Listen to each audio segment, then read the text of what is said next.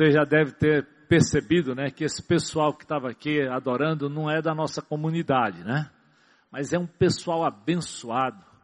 Veio de uma terra muito, muito fria, chamada Piauí, Teresina. Pense numa terra aí que dá uma geada de vez em quando. Mas é um pessoal assim, de um calor humano fantástico. É uma comunidade que durante anos tem nos abençoado e, obviamente, sido abençoado na nossa caminhada. Eles têm vindo para o EPL já, como o pastor disse, mais de 17 anos. E o pastor Erivan é um dos pastores dessa comunidade lá de Teresina. Né? O primeiro que veio na época era o pastor Enoque, ele já bem numa idade mais avançada. Então ele trazia um ônibus, sempre ficava lá no, no Colégio Querigma, geralmente. Então, um pessoal muito especial. Então, alguns da nossa comunidade têm ido lá. E eu disse para o pastor que uma vez que eu fui pregar lá no, no Piauí, não foi em Teresina, foi numa cidade chamada Caxias, que fica pertinho de Teresina, né? E meu amigo, quando eu cheguei lá, eu experimentei aquele, aquela coisa caliente, né?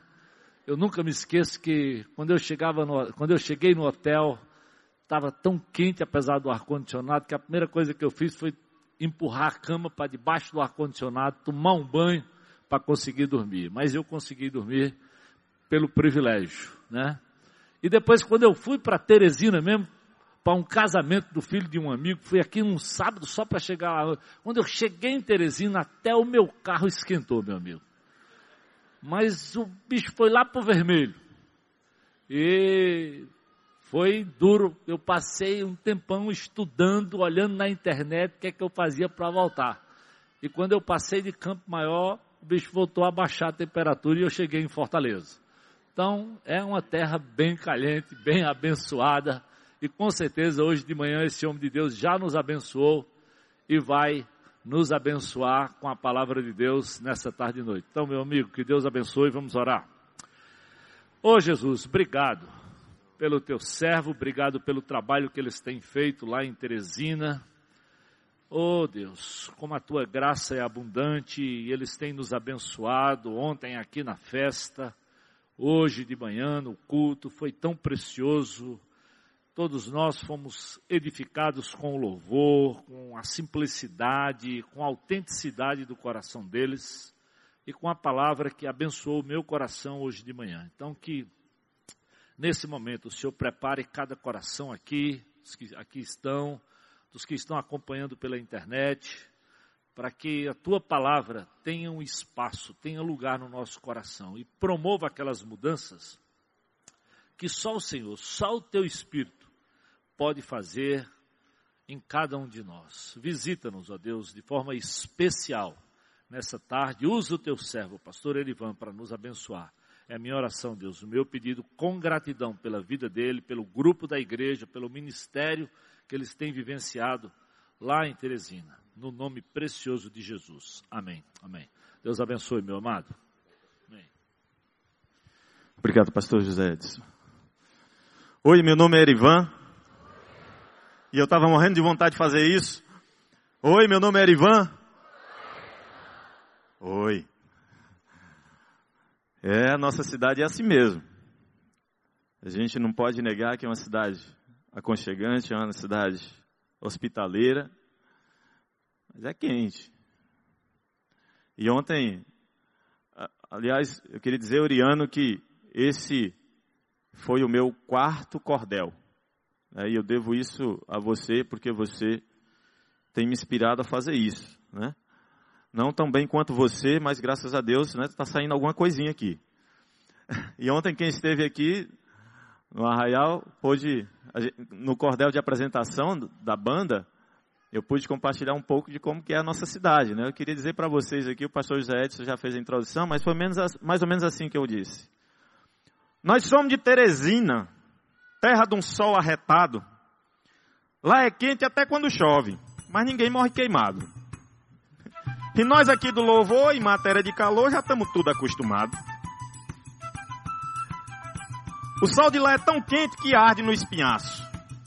Para sair de casa sem protetor, só se tiver o peito de aço. E para aumentar a queimação, nós só temos três estações: calor, quintura e mormaço.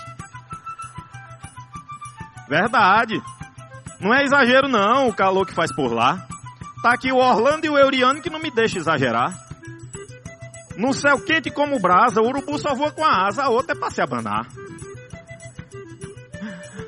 O nome da banda é sugestivo e não foi dado de pirraça. Não foi inventado na tora, sentado num banco de praça. Foi de joelho no chão e com muita oração que nasceu a tom de graça.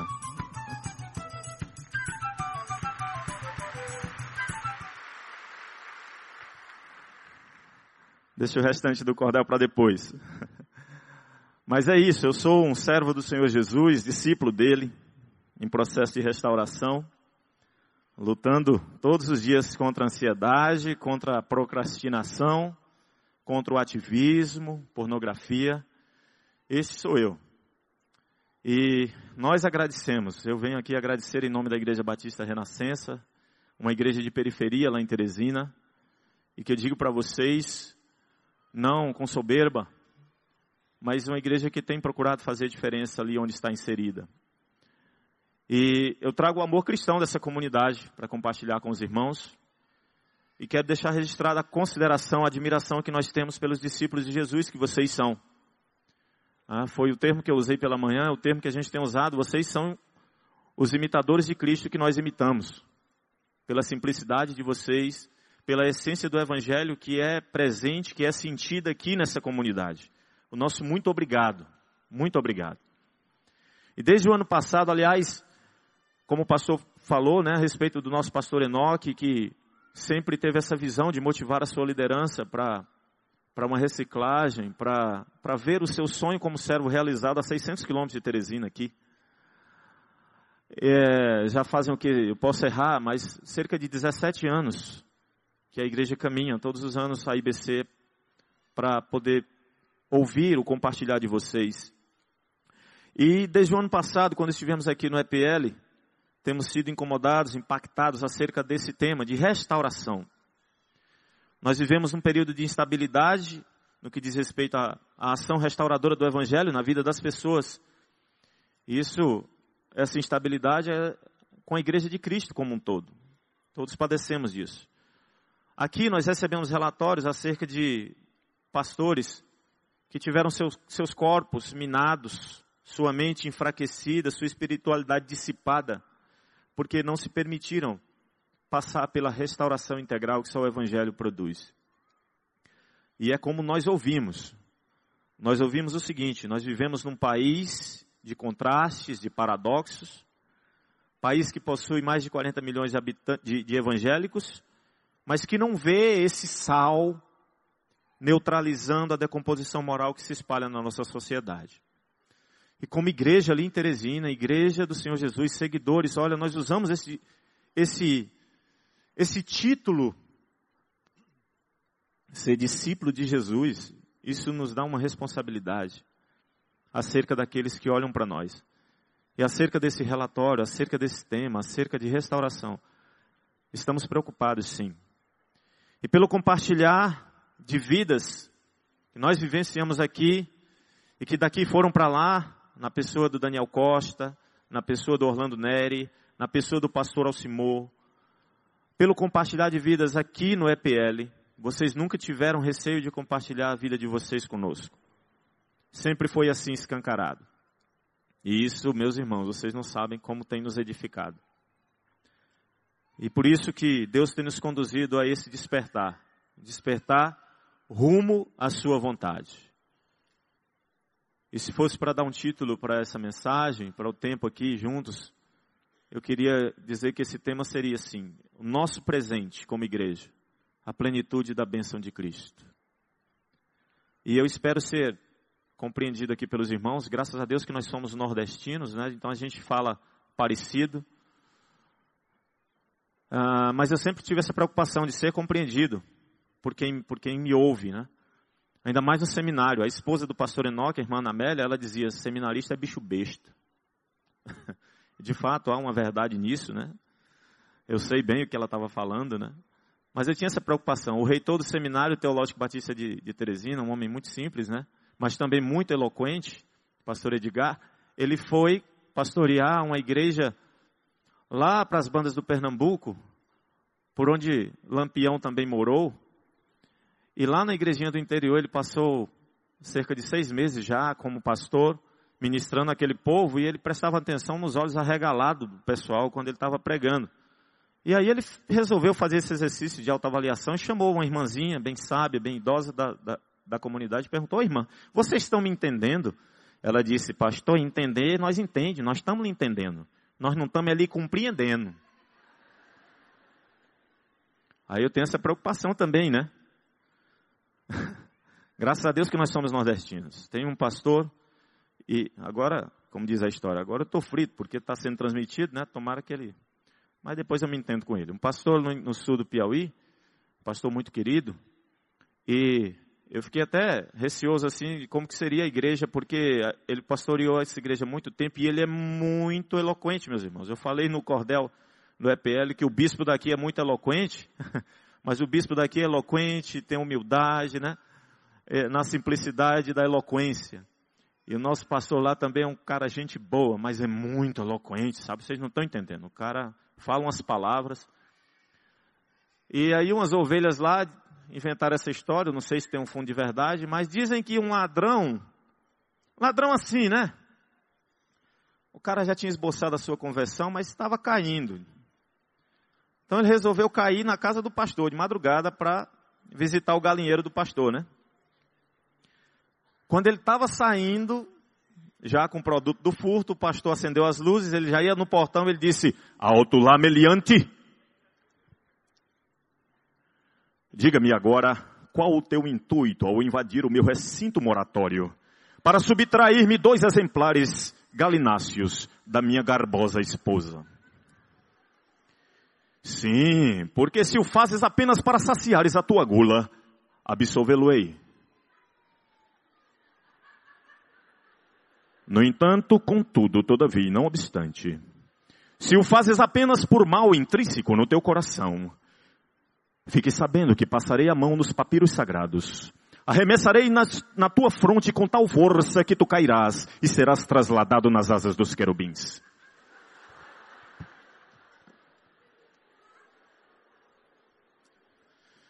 O ladrão olhou para ele assim, disse, como é que é, pastor? Se afurdou foi tudo, eu não sei se é para levar as penosas, se não é, como é que é? Eu levo ou não levo?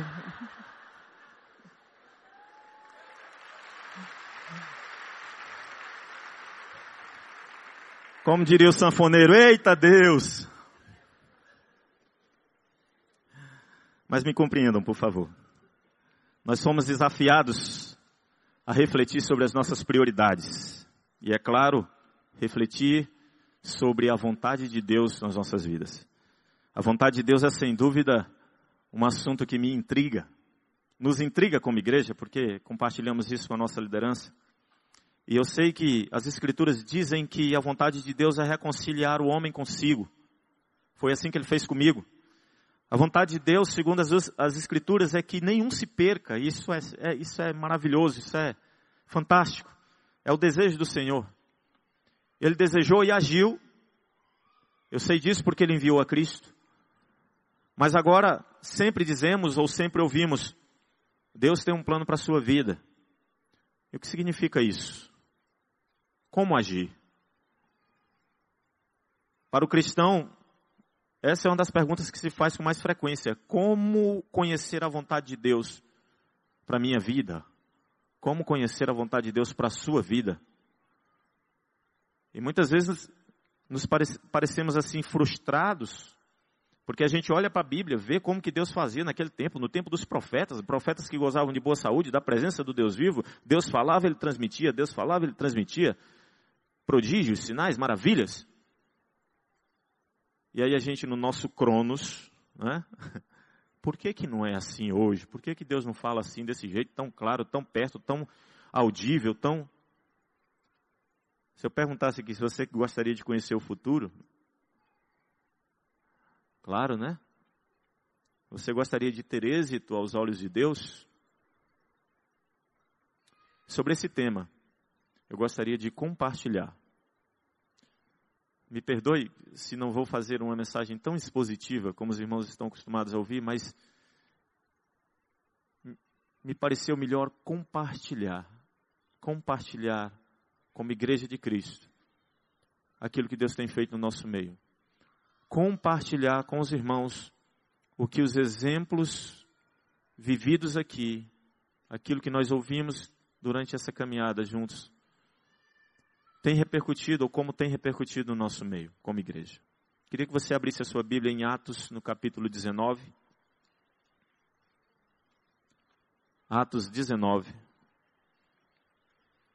Nós vamos ler muitos versículos.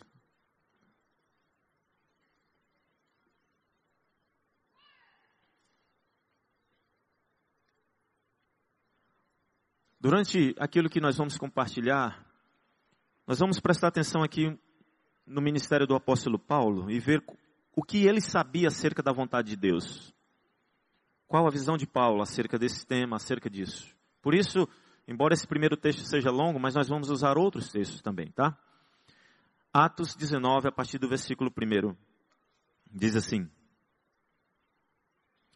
Enquanto Paulo estava em Corinto, perdão, enquanto Apolo estava em Corinto, Paulo, atravessando as regiões altas, chegou a Éfeso.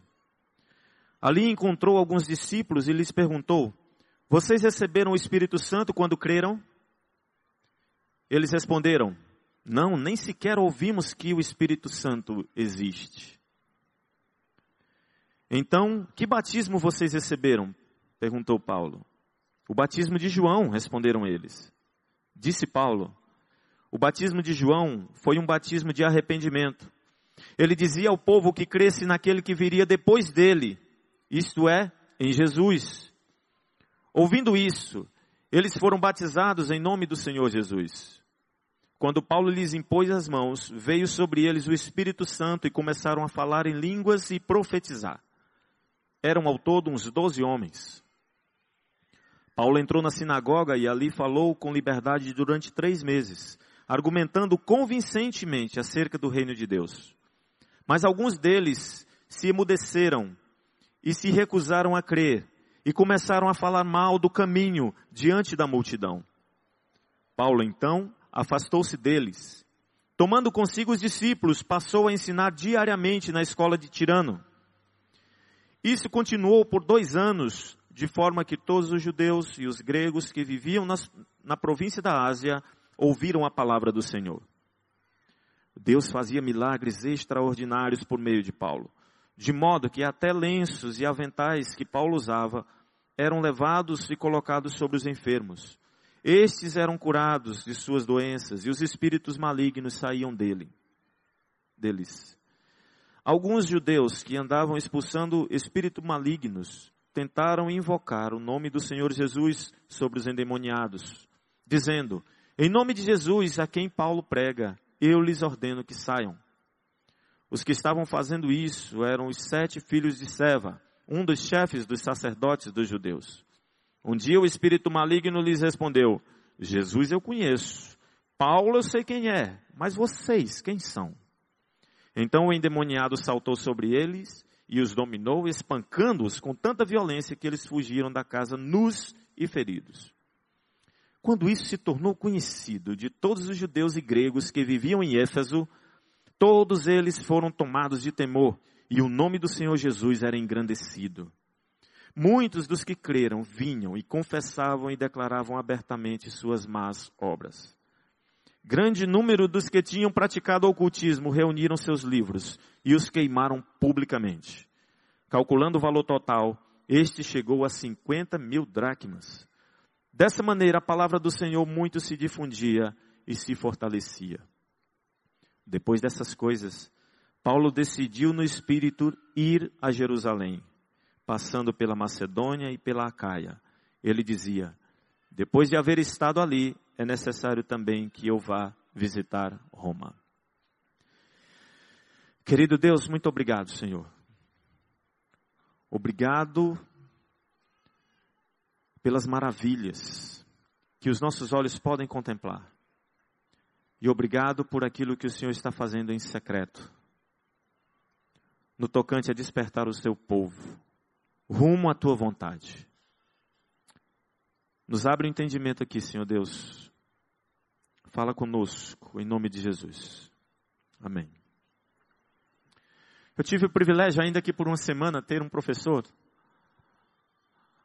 pastor Marcos Amado, da Igreja Batista do Morumbi, um doutor em teologia, missionário mesmo, um apaixonado por missões, especialista em mundo muçulmano. E ele compartilhou a sua experiência quando, na década de 80, junto com a sua família, ele saiu da, da sua comunidade, que naquela época cerca de 15, 20 pessoas se convertiam por semana. E ele foi para o Marrocos, onde só depois de dois anos ele pôde escrever aquela igreja que o enviara, relatando sobre a conversão dessa única pessoa, uma pessoa, depois de dois anos. E o questionamento que ele nos fez foi esse: será que houve fruto nesse contexto? E falando de contexto, acerca daquilo que nós lemos, eu disse que eu vou compartilhar um pouco daquilo que temos vivido como igreja, mas vamos olhar um pouco também para o ministério de Paulo, para a gente fazer essa conexão. Porque Paulo, ao sair de Atenas, ele esteve em Corinto por alguns anos, pregando o Evangelho ensinou a palavra de Deus ali. Em seguida, ele foi para Éfeso, depois para Antioquia, pregou, viajou por toda a região da Galácia, da Frígia, e depois voltou para Éfeso. E lá em Éfeso ele edificou uma igreja forte. Lá crescia uma igreja forte, nós vimos aqui. Todos os dias, todos os dias. As pessoas confessavam seus pecados, se arrependiam. O nome de Jesus era glorificado. Foi um ministério próspero. Um relato maravilhoso como Paulo cooperou com a igreja. Mas esse último versículo que nós lemos traz um desejo do apóstolo. Ele diz que é necessário também que eu vá visitar Roma. Depois de tudo, é necessário visitar Roma. Ele foi.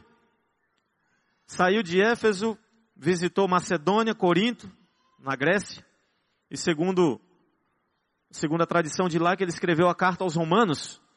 E aí eu quero que você compartilhe comigo também esse texto que está em Romanos capítulo 15, para a gente entender o que foi que ele fez. Depois de sair do ministério próspero de Éfeso, dizendo que era necessário ir a Roma, ele lá em Corinto, já seguindo viagem, escreveu aos Romanos isso. Romanos 15, versículo 23 e 24 diz assim: Mas agora, não havendo nessas regiões nenhum lugar em que eu precise trabalhar, e visto que há muitos anos anseio vê-los, planejo fazê-lo quando eu for à Espanha. Espero visitá-los de passagem e dar-lhes a oportunidade de me ajudar em minha viagem para lá, depois de ter desfrutado um pouco da companhia de vocês. E lá no versículo 29, ele diz assim: Sei que, quando for visitá-los, irei na plenitude da bênção de Cristo. Sei que, quando for visitá-los, irei na plenitude da bênção de Cristo. Então Paulo chegou lá em Éfeso para empreender e que ele provou ser a mais extensa campanha missionária foi uma atividade bem sucedida, olhando por esse prisma. Mas foram anos cansativos, ele teve que trabalhar pelo seu sustento, teve que dar aulas. Ele declara depois, prestando um relatório aos líderes daquela igreja, que ele fez isso publicamente. Eu fiz isso de casa em casa durante dois anos. Eu ensinei vocês. Ele empregava horas em sua própria descrição dos, dos trabalhos, Paulo dá ênfase à questão da casa, né? De casa em casa eu estive com vocês. Ele teve muito bom êxito. Isso suscitou o ódio dos líderes pagãos, né? Daqueles que praticavam magia negra, enfim. Mas até nesse ódio que suscitou no meio dessas pessoas, a igreja de Jesus cresceu. Agora, no meio disso tudo, tudo isso que estava acontecendo, Paulo decide ir embora. Em meio ao crescimento da igreja, ele toma uma decisão: partir. O destino dele era Roma e ele avisa aos romanos: Eu irei na plenitude da bênção de Cristo. O que Paulo fez aqui, pensando em planejamento estratégico nos dias de hoje, não é uma coisa que se deveria fazer. Parece assim meio sem lógica. Eu já ouvi essa frase de que missões não trabalha com lógica, né? Mas o que Paulo fez, abandonar o ministério frutífero, quem é que abandona uma plantação em plena época da colheita, quando os frutos estão ali brotando?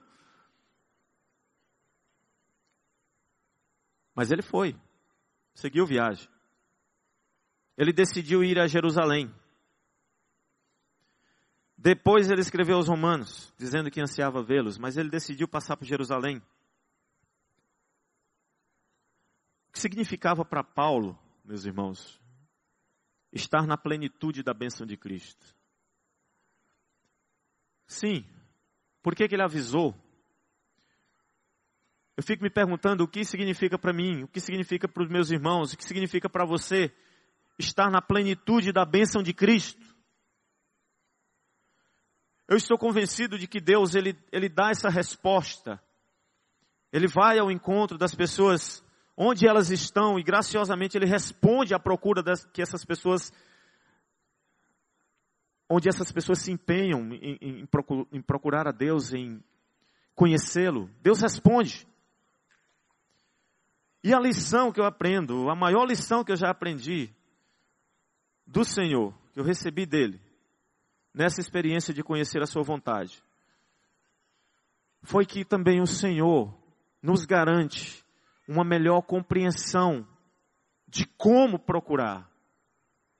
Como procurar sua vontade, sua orientação, sua palavra. O Senhor não nos deixa sem norte. Eu compartilhava com os meninos da banda pela manhã o meu mapa da semana passada, né? Ainda não compartilhei com eles dessa semana acerca da vontade de Deus. O texto de Êxodo, no capítulo 33, a partir do versículo 17, quando Moisés conversa com Deus e diz: Olha, Senhor, o Senhor disse que ia nos mandar, mas o Senhor não disse quem era que ia com a gente. Eu quero que o Senhor lembre também que o Senhor disse que esse povo é meu povo, mas ele também é teu povo. Então, se o Senhor não me disser quem é que vai, se o Senhor não nos der o norte, nem nos mande. Se o Senhor não nos acompanhar, não nos mande. E aí Deus fala para Moisés o seguinte: Moisés, eu farei o que você me pede. Primeiro, porque tenho me agradado de você. Segundo, porque eu te conheço pelo nome. Primeiro, porque você conhece a minha vontade, porque você me obedece, eu me agrado de você. Segundo, porque eu te conheço pelo nome. Intimidade. Eu sei quem é você, você sabe quem sou eu, você conhece a minha vontade, eu conheço você, você come do meu prato.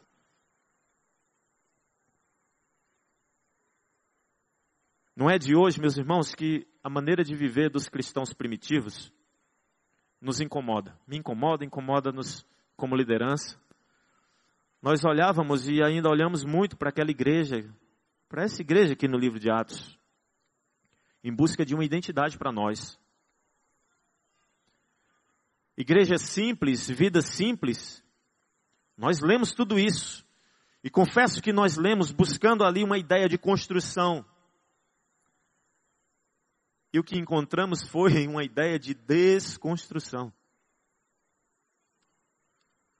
Então, o nosso desafio foi rever a nossa missão como igreja. E eu olhava, plenitude da bênção de Cristo, vontade de Deus. Nós temos sido ministrados de uma forma que nos leva a entender que, de maneira coletiva, nós precisamos ter uma identidade precisamos compreender a nossa missão e trabalhar para que ela seja realizada de uma forma eficaz. Nosso referencial está em Cristo. Nós somos cristãos. Qualquer outra coisa que queira tomar o seu lugar, o lugar de Cristo nas nossas vidas, deve ser descartada, deve ser retirada do nosso meio. Nós somos chamados para viver em Cristo. Nós somos chamados para amar o próximo. Nós fomos chamados para multiplicar discípulos. Foi esse o entendimento acerca da vontade de Deus que Ele mesmo nos deu. E sobre a plenitude da bênção de Cristo, pastor? Olha, quem sabe nos dias de hoje, Paulo avisou aos romanos: olha, estou indo visitá-los. E quando eu for, eu vou assim, viu? Na plenitude da bênção de Cristo. Imagine que nos dias de hoje, se nós soubéssemos que alguém vem nos visitar, e esse alguém virá na plenitude da bênção de Cristo. Então, como nós agiríamos? Qual seria a melhor forma de receber essa pessoa? Eita! Quem sabe nós deveríamos estender aquele tapete vermelho, longo, largo. Essa pessoa deve vir em trajes impecáveis. Nós devemos preparar uma banda melhor para receber essa pessoa. Ele vai fazer uma entrada triunfal, quem sabe no seu helicóptero. Sim, precisa essa entrada triunfal, precisa essa banda, porque multidões estarão ali ávidas para contemplar essa pessoa que vem na plenitude da bênção de Cristo. Multidões ávidas para ver e quem sabe tocar, e se não for possível, quem sabe até pegar um dos seus lenços umedecidos de suor, ou uma toalhinha. Mas o que significava para Paulo estar na plenitude da bênção de Cristo. Eu também estou convencido de que para Paulo estar na plenitude da bênção de Cristo era se colocar no centro da vontade de Deus e fazer dessa vontade a sua maior prioridade. Você ainda está em Atos? Volte aí para o livro de Atos, no capítulo 20. Compartilhe comigo dessa, dessa verdade. Atos no capítulo 20. No versículo 22. Veja só o que Paulo diz. Agora, compelido pelo Espírito, estou indo para Jerusalém, sem saber o que me acontecerá ali sem saber o que me acontecerá ali, senão que em todas as cidades o Espírito Santo me avisa que prisões e sofrimentos me esperam. Todavia eu não me importo, nem considero a minha vida de valor algum para mim mesmo, se tão somente puder terminar a corrida e, e completar o ministério que o Senhor Jesus me confiou de testemunhar do Evangelho da graça de Deus. Agora, sei que nenhum de vocês, entre os quais passei pregando o reino, verá novamente a minha face. Meu irmão, que recado é esse? O que, que é isso? Então ele viajou mesmo, né? Ele foi. Os amigos de Paulo, seus discípulos, recomendavam para ele que ele não fosse a Jerusalém. Ele foi, e quando passou por Cesareia, o povo clamava em choro para que Paulo não seguisse viagem. Repreenderam Paulo, dizendo, melhor, Paulo repreendeu eles dizendo, por que, que vocês estão chorando? Atos no capítulo 21, versículo 13, ele diz, por que vocês estão chorando e partindo o meu coração? Eu estou pronto não apenas para ser amarrado, mas também para morrer em Jerusalém pelo nome do Senhor Jesus.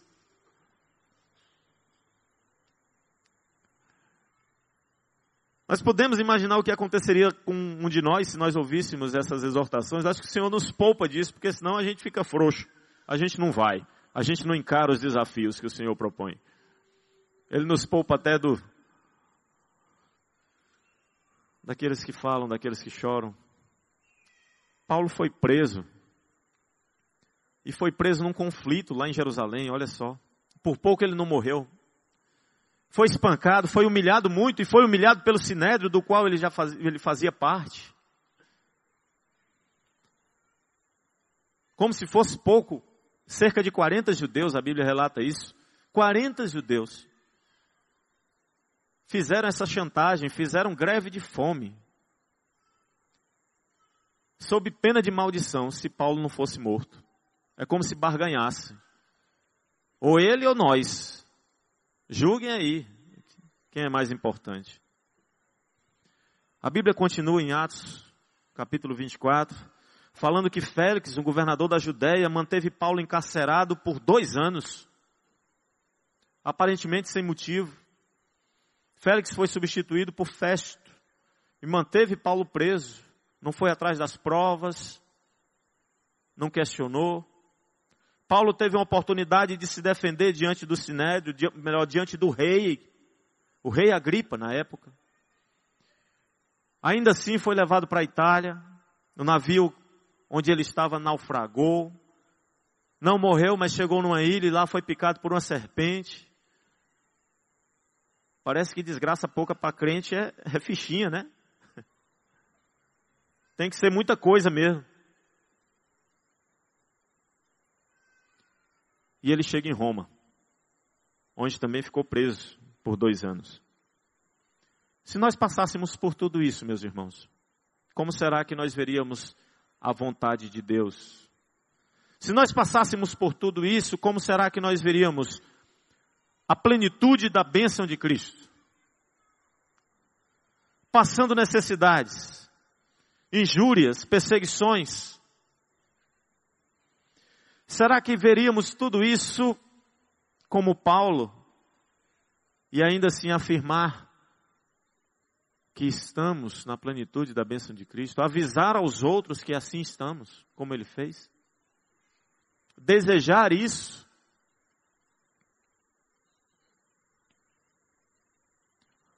pastor Marcos Amado, ele também compartilhou conosco que quando ele esteve na Tunísia, na cidade de Tunis, a cidade de Tunis é a antiga Cartago que nós vemos nos filmes. Ele esteve lá para cumprir um convite, para cumprir. Ele foi um dos grandes cooperadores do Pacto de Lausanne. Mas ele esteve lá para cumprir o seu compromisso e também esteve lá ávido, no intervalo do compromisso, para visitar o túmulo de Perpétua. Uma jovem que aos 20 anos, grávida, foi condenada a morrer na arena de Cartago por se recusar a oferecer sacrifícios aos deuses romanos. Por se recusar a oferecer sacrifícios ao próprio imperador. Ela morreu de forma trágica, de forma sangrenta, bem ao estilo romano mesmo. E no entanto, ela esteve firme no seu propósito, no seu compromisso com Deus. Perdeu a sua vida. E na sua lápide está escrito: Senhor Deus, obrigado pelo privilégio de morrer por amor ao nome de Cristo. Perpétua morreu na plenitude da bênção de Cristo. Isso significa estar no centro da vontade de Deus. Isso significa priorizar a vontade de Deus para mim.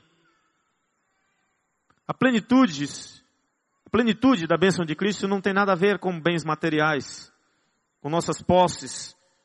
Eu entendo sim que tudo que recebemos, a saúde, os bens, esses bens terrenos são bênçãos do Senhor, são presentes do Senhor, vêm da sua mão graciosa, mas não tem nada a ver com o que com a teologia da prosperidade que se prega hoje. Senão Paulo teria abandonado esse ministério frutífero, esse ministério próspero, promissor para sua carreira. Ele não teria saído de Éfeso. Porque a palavra que Paulo usa para bênção tem a ver com a aprovação de Deus. Significa a aprovação de Deus, significa o muito bem de Deus. Resumindo, a, a bênção de Cristo quer dizer ter uma vida que agrade a Deus. É um conhecimento interior vindo do Espírito Santo, de que ao olhar para a sua vida, Deus diz: Filho, olha, eu estou satisfeito contigo. É isso mesmo, você entendeu? Nada entre nós ou nada poderá impedir o que existe entre nós, essa comunhão, esse relacionamento.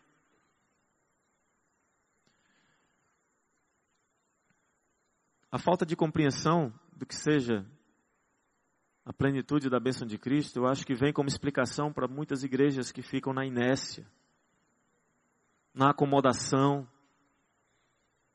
um estilo de vida que em algumas, alguns aspectos pode até parecer com um estilo de vida cristão,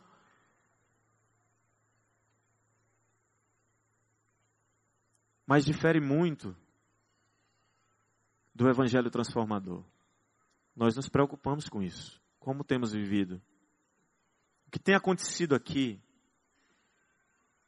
Quanto a nós, meus irmãos, decidimos juntos que todo e qualquer líder em formação na nossa comunidade precisa ir em busca de profundidade na presença de Deus. Todo líder em formação precisa de profundidade na palavra, para ter profundidade no conhecimento da vontade de Deus. E com isso, multiplicação vai ser algo natural, como era natural na igreja de Atos. Nós decidimos que todo pequeno grupo que se negar a multiplicar é egoísta. E eu quero dizer para vocês que, como liderança, nós contribuímos para que os grupos pequenos ficassem na inércia, na acomodação, ficassem até chateados se de repente alguém se convertesse na igreja, porque é, é, uma, é uma pessoa nova que vai chegar nesse grupo. Não, não ninguém pode mexer aqui não. Aqui está bom. Aqui está tranquilo. Nós decidimos, juntos, que o pequeno grupo que se recusar a multiplicar está fadado ao fracasso, está fadado à morte. É preciso viver o que se prega. Foi essa a nossa conclusão. Relacionamentos superficiais e por conveniência não tem lugar no reino de Deus. Isso o mundo já tem de sobra. A nossa missão foi redefinida. E foi redefinida baseada em relacionamentos. Pois nós entendemos que, como consequência disso, haverá um crescimento, haverá maturidade. Isso significativos para a vida cristã, para a vida em comunidade. A nossa missão redefinida vem alicerçada no amor. O estudo sobre igreja simples, sobre vida simples, virou busca por um estilo de vida menos atarefado, mais organizado e com definições claras do que de fato é prioridade na minha vida. Eu quero dizer para os irmãos que a busca continua. Não tem sido fácil. A maior luta que nós travamos é contra nós mesmos, contra a nossa agenda, contra o nosso ativismo. Aliás, eu quero dizer para os irmãos que enxugar a agenda não é uma coisa fácil, ainda mais quando se é pastor, quando se é líder. Mas é necessário. Eu me lembro que, enquanto seminarista, né? Lembrem aí da frase da irmã. Enquanto seminarista, o pastor Alcimor nos, nos presenteou com a sua presença quando a nossa comunidade completou 10 anos e quando completou 20 anos ele esteve lá novamente. Nos presenteou mesmo, compartilhando da sua vida, compartilhando da sua simplicidade, da sua sabedoria. E me lembro quando terminou o, o período de aniversários, a preleção do pastor, um momento ali de comunhão, nós fomos jantar antes dele voltar para cá, para Fortaleza. E lá no restaurante, ele perguntou, Erivan, como é que está a tua vida? Quais são os teus sonhos? O que você está planejando? Né? O que você tem feito? Como é que é? Está saindo agora do seminário? Está terminando? O que, que você pensa aí para o futuro? E eu todo empolgado, disse, ah pastor, tem uns convites aí, eu estou querendo fazer um mestrado, tem uma comunidade aqui, outra lá, comunidade de outro estado, está me chamando e tal, eu acho que dá para me fazer isso, isso, isso, isso, quero estudar mais. Aí ele falou com aquele jeito que vocês conhecem, né? Rapaz, deixa de mão, rapaz. Deixa de mão. Não gosta disso não, rapaz. Tu quer, tu quer atrás disso, é? Tu quer atrás disso? Vai dar isso não, rapaz.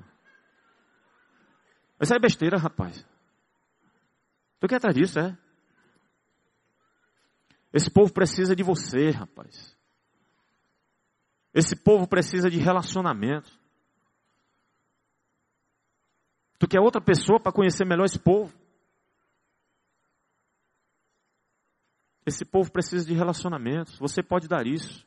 Aliás, você também precisa de relacionamento. Deixa pra lá, isso é besteira, rapaz. Isso é besteira. Isso vem depois. Meus irmãos, nós buscamos o nosso referencial na igreja do passado, mas também no presente. A igreja de Atos nos deu uma receita e a IBC tem nos mostrado que a receita não mudou. A receita não sofreu alterações, muito menos no resultado, o resultado é o mesmo. O evangelho é poderoso, é simples, o evangelho é relacionamento. Por isso que eu peço para vocês, não parem jamais o que vocês estão fazendo aqui. Não deixem de viver jamais o que vocês estão vivendo aqui. Porque as dimensões disso, vocês não têm ideia. Ganharam proporções, e talvez até tenham. Ganharam proporções gigantescas. Tem impactado vidas além do Pedras, além de Fortaleza. Se lá na igreja de Atos cada alma vivia com temor e em cada alma havia temor, havia sinceridade de coração e eles perseveravam. E a Bíblia diz que eles perseveravam na doutrina dos apóstolos, eu entendo que eles perseveravam na doutrina de Cristo. Porque os apóstolos foram, quem foi o mestre deles? Cristo. E como Jesus ensinou? Qual era a doutrina de Cristo? Amem a Deus se relacionem. Amem uns aos outros. Então, Jesus amou, os apóstolos amaram, a igreja amou também. Viveram em Cristo, amaram o próximo, multiplicaram os discípulos. A igreja não se ateve apenas em converter pessoas, mas em discipulá-las. Quem se incomoda com a maneira como nós vivemos igreja hoje, ou quem tem curiosidade, pede explicações. Nós dizemos que não há segredo. Não há segredo. Então o que existe? Existe agora uma disposição diferente. E o que existe agora é vontade, é a disposição de viver a prática do verdadeiro evangelho. Um evangelho simples, um evangelho prático, um evangelho relacional, o evangelho de Jesus. Isso tem nos rendido bons frutos, meus irmãos. Olha, famílias têm sido restauradas. Crianças, jovens, adultos, os idosos, eles têm sido alcançados e têm sido libertos de religiosidade, por exemplo. Têm sido libertos de, de, de, de uma maneira superficial ou de uma maneira mecânica de se relacionar com Deus, convidados agora a, a buscar isso de forma mais intensa. Ainda mais agora que um pastor sanfoneiro teve lá e falou para a gente de um negócio chamado mapa. Você não sabe o ribuliço que isso está causando no nosso meio. Bacana passar no meio dos adolescentes e eles estarem lá, cara, o meu mapa. Como é que é, menino? Mapa.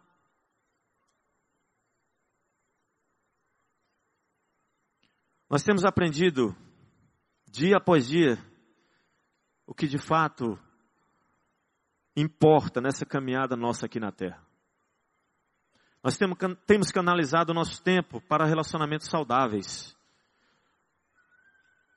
simplificando a nossa forma de viver, a fim de cumprir o grande chamado, que é fazer discípulos, que é estar junto, que é caminhar juntos.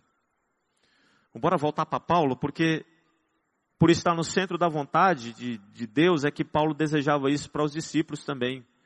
Para aqueles que estavam ali nas horas quentes da tarde, onde ele tinha oportunidade, né, de ministrar ali na escola de Tirano, e para tantos outros, como ele fez publicamente, de casa em casa. A vontade de Deus continua sendo boa, perfeita e agradável, Paulo sabia disso. E nós vamos voltar para a nossa realidade ali. Como liderança, nós temos compartilhado o seguinte: Deus tem uma vontade. Ele está interessado em guiar as nossas decisões. Ele tem um plano para nós. E a nossa maior felicidade será encontrada se nós cumprirmos, se nós seguirmos esse plano que Ele tem para nós. Se é sua vontade que a gente vá para Nínive, não vai ser igualmente satisfatório se a gente for para Tarsis. Deus sabe o que será melhor para nós, o que nos trará maior bênção, e o que vai trazer também a maior bênção para os outros, porque nós temos ali uma comunidade muito grande olhando para nós. Olhando para nós como igreja. Diante disso, eu quero compartilhar com vocês quais são as nossas confrontações como líderes.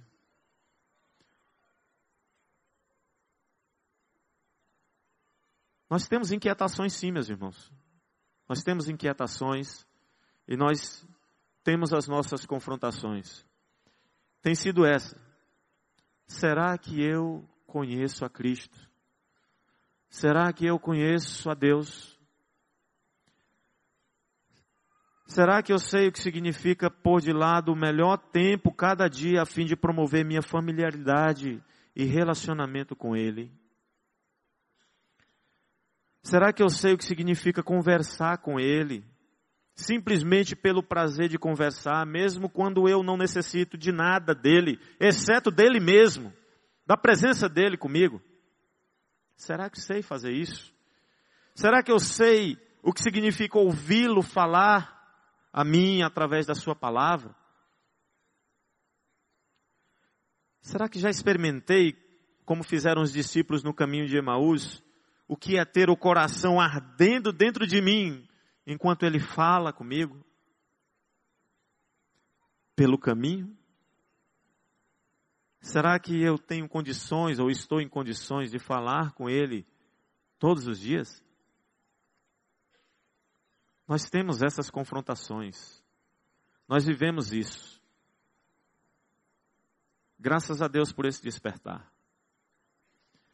Se você já teve a oportunidade de ler a biografia ou as biografias de George Miller, sabe que esse homem desempenhou ou empenhou a sua vida em compreender a vontade de Deus as orientações que Deus ministrava a esse homem. Ele deu atenção. E durante os primeiros 20 anos da vida dele, ele foi assim, um ser humano reprobo, um ser humano reprovado aos olhos de quem, de quem convivia com ele. Mas os últimos anos da sua vida foram empregados em uma, em uma tarefa árdua de ministrar amor a crianças, a órfãos, ministrar mesmo, se doar, se empenhar, dedicar, se entregar em amor a essas crianças. E ele, a marca dele é que ele não pedia, ele manteve muitos orfanatos, mas ele não pedia o sustento às pessoas. Quando ele precisava, ele ia para o escritório onde ele preparava sua mensagem, suas mensagens, seus estudos, e ali ele se ajoelhava e orava e pedia ao Senhor. E ele foi abençoado. Foram mais de 50 mil respostas. 50 mil respostas. E o relato que eu queria compartilhar acerca da biografia de George Miller e acerca da vontade de Deus é que esse homem ele estava num, num navio no Atlântico, em direção a uma cidade chamada Bristol, e caiu um nevoeiro, um nevoeiro denso, e o capitão do navio, que posteriormente contou essa história, se aproximou, o, o, o Billy se aproximou do capitão e lhe disse: Olha, capitão, eu preciso estar em Bristol no sábado. E o capitão respondeu para ele: Olha, não há nenhum meio de você chegar a Bristol no sábado. Você não está vendo esse nevoeiro? Nossa visibilidade é zero. Não há, não tem como a gente navegar. Jorge Miller disse: Meus olhos não estão no nevoeiro, capitão, meus olhos estão no Deus vivo. Capitão, o senhor não quer ir comigo lá embaixo para orar e pedir que Deus remova esse nevoeiro? O capitão seguiu Miller até o porão do navio, eles se ajoelharam juntos, e Miller proferiu uma oração tão simples que até uma criança da escola bíblica ou do Geração Futuro poderia ter orado. Ele disse: Querido Jesus, tu sabes a respeito do encontro que tu marcaste para mim em Bristol no sábado. Assim, por favor, afasta o nevoeiro. Amém. E o capitão tentando ali bolar algum tipo de oração para poder continuar, né? Miller deteve e disse: Em primeiro lugar, capitão, o senhor não crê que Deus possa fazer isso. Em segundo lugar, eu creio que ele já fez. O senhor não quer retornar à ponte de comando para perceber isso? E o capitão subiu e descobriu que o nevoeiro tinha realmente desaparecido. Da mesma forma como Miller havia dito. E sábado eles chegaram em Bristol.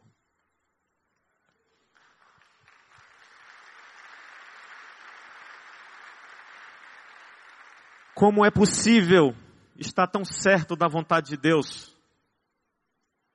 Como poderia eu, como poderia os irmãos, como poderia Jorge Miller viver com tal certeza no coração?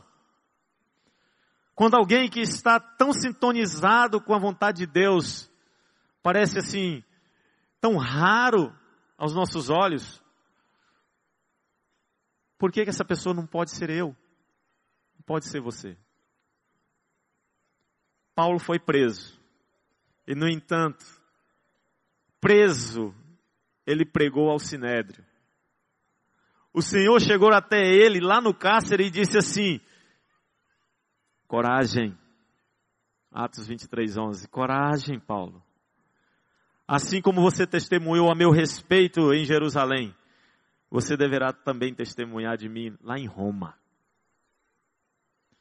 E quando ele esteve, lembram, diante do governador Félix e do rei Agripa, o que foi que ele fez? Ele pregou para esses homens. Quando seu barco naufragou, naufragou sim. Ele estava a caminho de Roma. Ninguém morreu. Paulo testemunhou, pregou para 276 pessoas de diferentes nações. Lá na ilha, quando ele foi picado pela serpente, ele não morreu, não aconteceu nada. A não ser que ele operou muitos milagres. Em nome de Jesus. E quando ele esteve preso, a guarda pretoriana ouviu falar de Cristo. E lá no cárcere, lá em Roma, Deus concedeu ao seu servo um período de paz interior, onde Paulo pôde escrever as cartas que nós temos hoje. Paulo chegou em Roma na plenitude da bênção de Cristo, como ele disse que chegaria. Onde eu estiver, ou onde eu estarei, não vai ser porque é um lugar cômodo. Não estarei ali por ser tão gostoso para mim. Não estarei ali porque é um lugar próspero. Eu estarei ali porque o Senhor assim deseja. Sim, eu estarei ali por estar consciente de que estarei na plenitude da bênção de Cristo. O que define, meus irmãos, se eu tenho êxito ou não nessa vida, não é a quantidade de dinheiro, de bens materiais que eu tenho, nem muito menos o ministério, ou meu ministério próspero. Não é a quantidade de almas que eu ganhei para Jesus. Mas o que de fato importa é se eu estou no centro da vontade dele. Não parem o que vocês estão fazendo aqui. Não parem. Eu volto a dizer, a minha gratidão é porque vocês têm sido assim, na simplicidade de cada um, os imitadores de Cristo que nós temos o prazer de imitar. Vocês são aquelas placas que ficam no caminho apontando para o céu. E nós temos a certeza que estamos no caminho certo. Muito obrigado pelo compartilhar, muito obrigado por ouvir. Que Deus nos abençoe. Que Deus nos abençoe.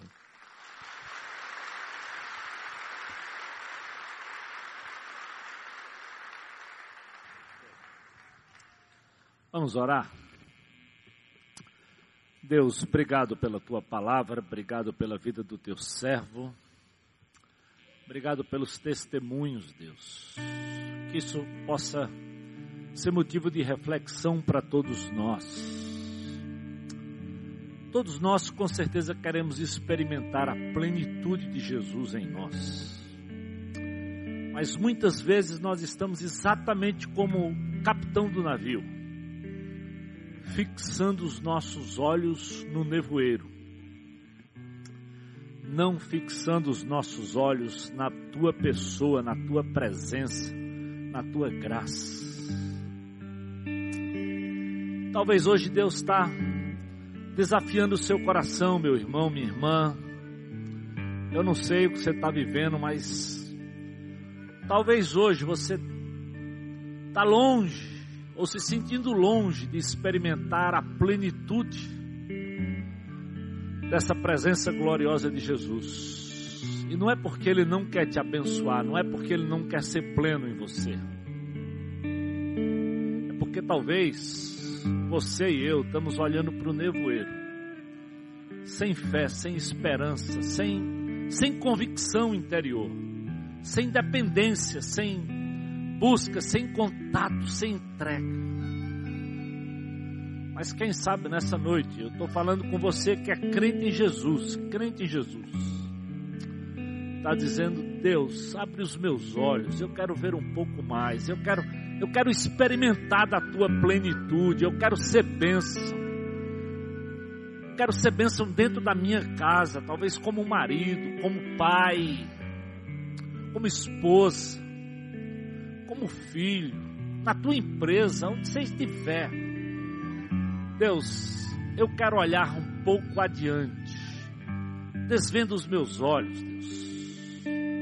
Se Deus estiver falando com você que é crente e disser, pastor, eu quero experimentar isso, eu, eu reconheço que eu preciso, talvez sair desse, desse medo, dessa mesmice, dessa falta de fé, ou dessa coisa de olhar só para circunstâncias que me impedem do nevoeiro. Eu quero olhar como o teu servo Jorge Miller, além, além da minha imaginação. Estou falando com você que é crente. Você está vivendo e quer tomar esse propósito hoje. Levanta o seu braço aí onde você estiver. Diga, pastor, eu quero tomar esse propósito para a minha vida. Amém? Aleluia. Aleluia. Glória a Deus. Glória a Deus. Aleluia para você, meu amado, para você. E talvez você está aqui e não conhece esse Jesus poderoso, que é capaz de abrir os olhos, fazer um cego ver, fazer um aleijado andar e fazer você se tornar uma nova criatura pela fé, entregando sua vida a Jesus. Talvez você está dizendo, Oh Deus, hoje eu quero entregar minha vida a Jesus. Hoje eu quero experimentar a vida eterna. Hoje é o meu dia de tomar essa decisão. Se é isso que você quer nessa noite, levanta também a tua mão aí onde você estiver. Diz, pastor, eu quero hoje entregar minha vida a Jesus. Aleluia! Glória a Deus, estou lhe vendo lá. Alguém mais, bem alto. Amém. Amém. Mais alguém aí do lado lá na internet, onde você estiver, lá na tendinha. É hora de abrir os olhos, é hora de entregar a sua vida a Jesus. É hora de dizer: Eu quero viver uma nova vida, me tornar uma nova criatura. Há mais alguém?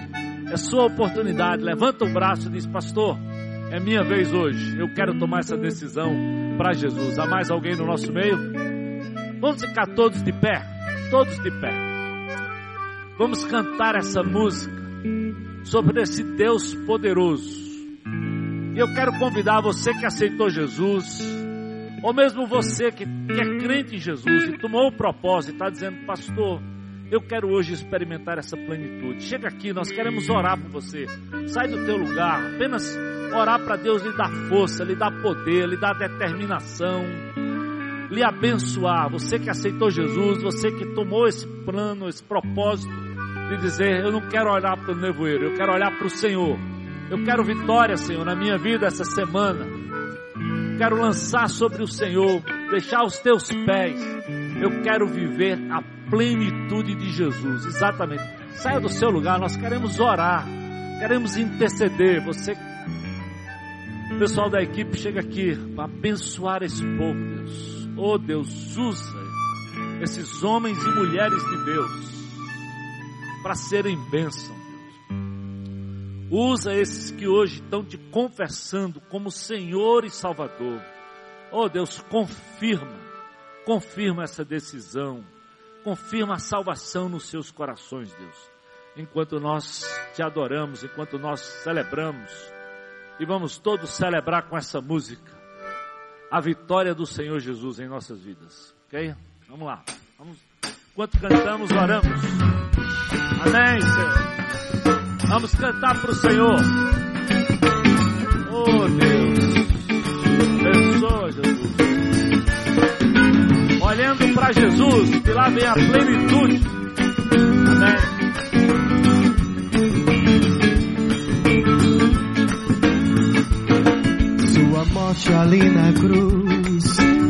Carregando a minha dor, você se expôs por Ele se expôs por você. Ele quer te dar vitória. Se entregou em meu lugar e me deu uma nova chance. Eu vou recomeçar. É hora de recomeçar. Vou deixar na cruz. Deixa na cruz, meu amado. que passou. Se você quer tomar, vem cá. Faz a tua decisão pro lado de Jesus. Olha para o Senhor. Corro para você. Seu amor me chama chama. Ele te chama, com certeza. Eu dependo desse amor, seu amor, mais que tudo. Eu confio que esse amor tem poder cura, ele traz esperança. Deixa ela na cruz. Na cruz tudo que passou a decisão é sua. Ele lhe convida. Olho pra você, corro pra você. Seu amor me chama.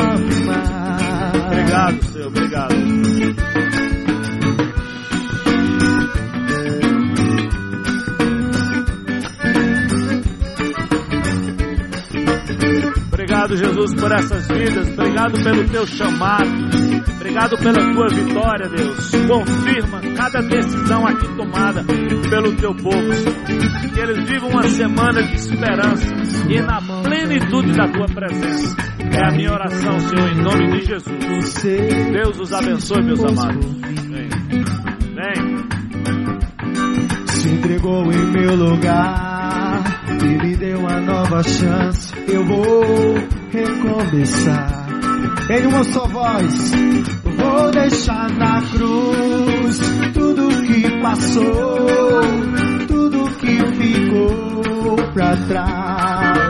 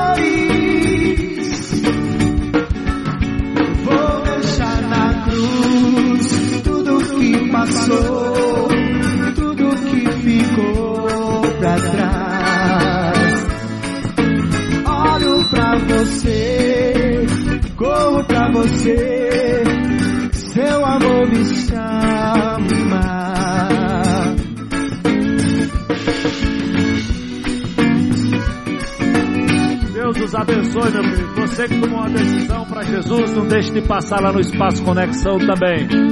Tenhamos todos uma semana abençoada, na plenitude do Senhor Jesus. Amém? Salva de palmas para o Senhor. Pode aplaudir o Senhor. Bem, Deus abençoe cada um de vocês.